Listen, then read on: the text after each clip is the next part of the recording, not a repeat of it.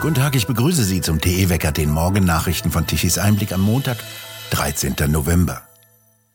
Bundesbürger wären viel häufiger Opfer von Migranten als umgekehrt.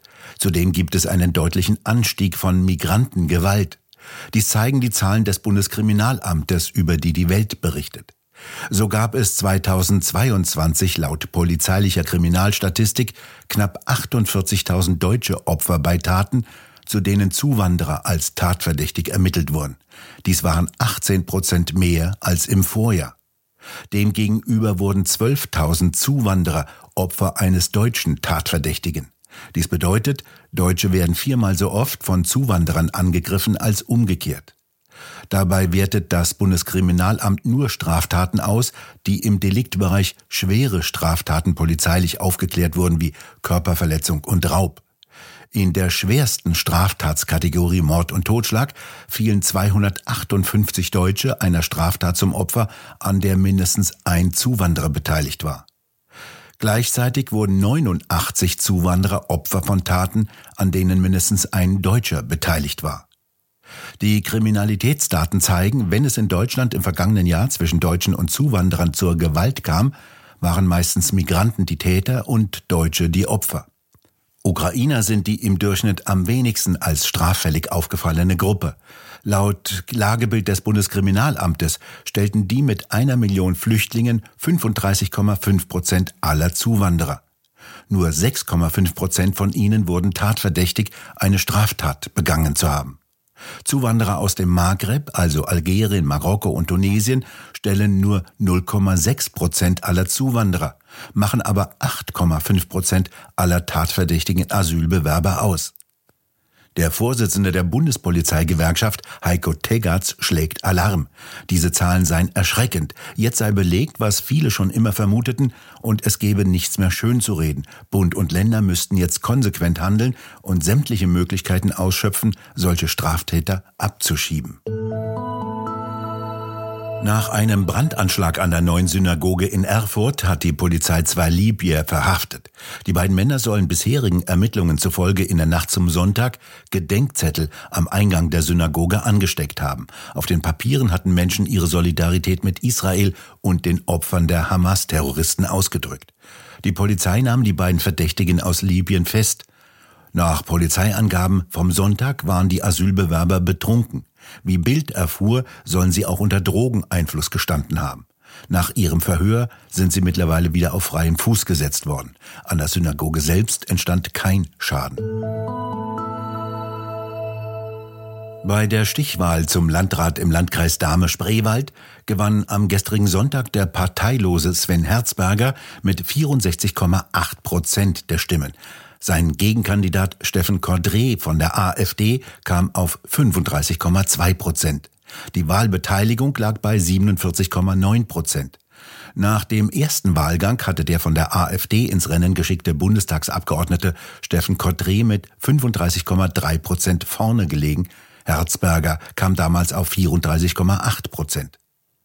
Während Herzberger Kredite für Investitionen über Abschreibungen im Haushalt refinanzieren und Projekte mehr über Drittmittel finanzieren will, betonte der AfD-Kandidat Cotré, dass er unter anderem mehr Diesel statt Elektrobusse wolle, sowie eine schlanke Verwaltung. Außerdem solle der Kreis nicht mehr Migranten finanzieren. Herzberger, der in der Stichwahl von allen übrigen Parteien unterstützt wurde, tritt sein Amt am 1. März 2024 an. Bundesverkehrsminister Wissing, FDP, lehnt die Pläne der EU-Kommission ab, die Regeln für Führerscheininhaber ab 70 Jahren zu verschärfen. Er wolle keine verpflichtenden Tauglichkeitsprüfungen für Autofahrer über 70. Er sei zuversichtlich, dass sich dafür in der EU auch keine Mehrheit finden werde, sagte Wissing den Zeitungen der Funke Mediengruppe. Er wehre sich dagegen, dass der Einzelne immer mehr zum Objekt gemacht werde, sich Zwangsuntersuchungen unterziehen und nach Vorschriftskatalog seinen Alltag gestalten müsse, sagte Wissing. Er traue den Senioren schon zu, dass sie sich ohne staatliche Vorgaben und bürokratische Kontrolle mit ihrer Gesundheit auseinandersetzten. Senioren würden meist lokale Strecken fahren. Zudem verzeichnet die Unfallstatistik in der Altersgruppe über 70 keine signifikanten Zahlen bei schweren Unfällen, so Wissing. Heute beginnt die erste Tarifverhandlungsrunde der nordwestdeutschen Stahlindustrie. Die IG Metall fordert 8,5 Prozent mehr Geld sowie die 32-Stunden-Woche. Sie sieht in der Arbeitszeitverkürzung bei vollem Lohnausgleich einen Einstieg in die Vier-Tage-Woche. Die EG Metall Nordrhein-Westfalen führt die Flächentarifverhandlungen für die Stahl- und Eisenindustrie in Nordrhein-Westfalen, Bremen und Niedersachsen. Die Tarifverträge gelten für rund 68.000 Beschäftigte und die Friedenspflicht endet Ende November. Heftige Reaktionen gab es auf massive pro-palästinensische Demonstrationen am Wochenende in vielen europäischen Städten. In London zogen laut Polizei 300.000 pro-palästinensische Demonstranten durch die Straßen der britischen Hauptstadt, um einen Waffenstillstand in Gaza zu fordern. Organisiert hatte diesen Aufmarsch laut britischem Telegraph neben anderen Mohammed Khatem Zawallah. Der habe Ende der 80er Jahre an der Spitze der Hamas gestanden und bis 2019 als wichtiger Berater der Terrorgruppe fungiert. Heute wohne er in einer Londoner Sozialwohnung und sei Gründer der Muslim Association of Britain. Die ist, so hat der Telegraph weiter herausgefunden, eine der sechs Gruppen, die hinter dem Marsch am Samstag in London standen. Laut israelischen Behörden sei sein Sohn Obada Zawala jetzt der Vizepräsident der Muslim Association of Britain. Wie der Telegraph weiter berichtet, habe die Hälfte der Gruppen, die den Marsch organisierten, Verbindungen zur Hamas. Als Hassmärsche bezeichnete die britische Innenministerin Suella Braverman diese Aufmärsche. Sie erklärte, die Straßen Londons würden zur Aufwertung des Terrorismus genutzt und es seien weitere Maßnahmen notwendig. Braverman sagte weiterhin, einige der Plakate und Sprechchöre, die bei dem Marsch am Samstag im Zentrum der Hauptstadt zu sehen waren, seien eindeutig kriminell. Die wöchentlichen pro-palästinensischen Märsche, die die Straßen wörtlich mit Hass verschmutzten, könnten so nicht weitergehen. Woche für Woche würden die Straßen Londons durch Hass, Gewalt und Antisemitismus verschmutzt. Bürgerinnen und Bürger würden angepöbelt und eingeschüchtert. Vor allem jüdische Menschen fühlten sich bedroht. Weitere Maßnahmen seien notwendig. Eine Reihe deutscher Medien formulierte daraufhin unisono in Berichten von einer Innenministerin, die Hass schüre oder mit Kalkül provoziere, und das ZDF stellte sie sogar als Hardlinerin im britischen Innenministerium vor. Der pro-palästinensische Marsch vom Samstag war der größte im Vereinigten Königreich seit dem Angriff der Hamas auf Israel am 7. Oktober. Seit den Anschlägen finden jede Woche Samstagsdemonstrationen im Zentrum Londons statt. Auch in Deutschland fanden pro-palästinensische Aufmärsche statt, bei denen sind wie in München tausende Hamas-Anhänger auf die Straßen gegangen. Vom Münchner Rathaus wehte die Palästinenserflagge. Die mehrstündige Demonstration verlief friedlich, es gab eine Anzeige wegen eines Plakates, so teilt die Polizei mit. Andere Zwischenfälle habe es nicht gegeben, schreibt der Bayerische Rundfunk. Die Polizei attestiere Unbedenklichkeit, wenn Demonstranten in ein Rathaus eindringen konnten und eine landesfremde Fahne hoch über der Uhr vom Rathausturm flattern ließen, kommentiert Tichys Einblick. In Amsterdam hat die schwedische Klimapropagandistin Thunberg bei einer sogenannten Klimademonstration abermals für die Palästinenser Partei ergriffen. Bei einer per Livestream übertragenen Kundgebung sagte sie am Sonntag, die Klimaschutzbewegung hätte die Pflicht, auf die Stimmen jener zu hören, die unterdrückt seien und die für Frieden und Gerechtigkeit kämpfen würden. Viele Teilnehmer reagierten empört auf die Anschuldigungen. Der folgende Podcast wurde mit freundlicher Unterstützung von BB Wertmetall produziert. Tobias Böttger, Gründer der BB Wertmetall in Leipzig, beantwortet häufig gestellte Fragen zu Silber und Gold.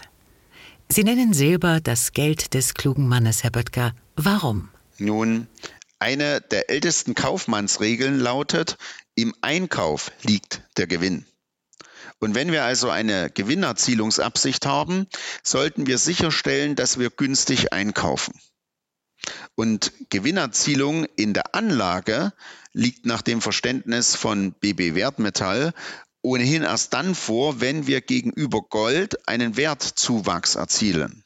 Daher sehen wir in dem historisch hohen Gold-Silber-Ratio von etwa 80 derzeit gegenüber dem Umtauschverhältnis von etwa 15 in den letzten Jahrhunderten eine historische Anlagechance. Und diese im Rahmen langfristig freier Mittel zu nutzen, das halten wir für sehr klug. Die Unterbewertung von Silber wird eines Tages korrigiert. Zwar wissen auch wir nicht wann, aber wer immer zu den heutigen Kursen gekauft hat und sein Silber dann auch hält, wenn es schwankt, wird sich eines Tages daran sehr freuen können. Spannende Fakten rund um die Silber- und Goldprodukte der BB Wertmetall erfahren Sie unter bb-wertmetall.de. Sie telefonieren lieber? Dann erreichen Sie die Edelmetallexperten unter 0341 99 17 dreimal die Null.